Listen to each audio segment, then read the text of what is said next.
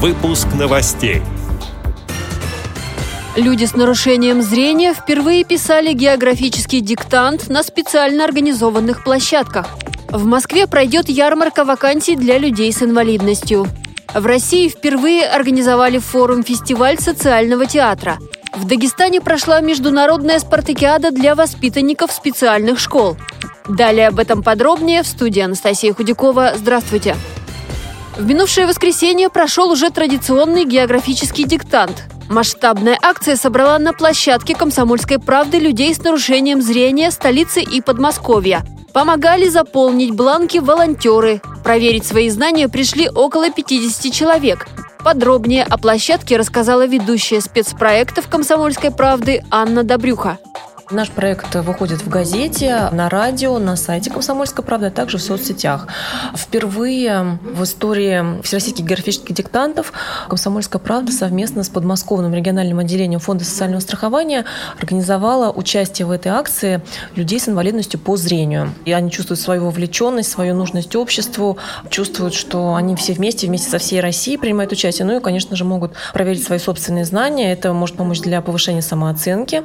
Ну и заодно, поскольку поскольку здесь присутствует представитель руководства подмосковного регионального отделения фонда, то, в принципе, с ним также есть возможность пообщаться. Вот у нас уже были случаи, когда участники диктанта рассказали о каких-то своих ситуациях жизненных, и было дано обещание им помочь решить какие-то проблемы. Так что здесь мы, так сказать, решаем не одну задачу, а сразу максимальное количество задач.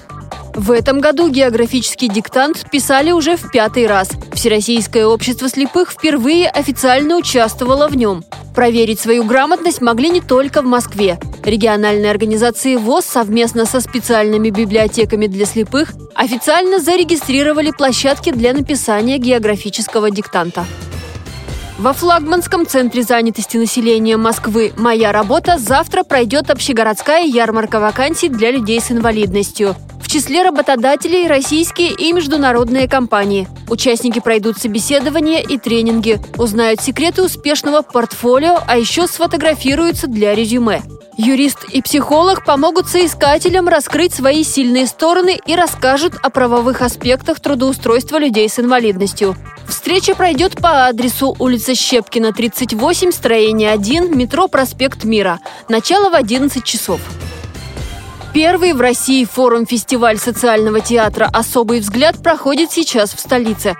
В программе спектакли государственных и независимых театров, в которых играют профессиональные актеры и люди с инвалидностью. Участников 250, в том числе представлены регионы.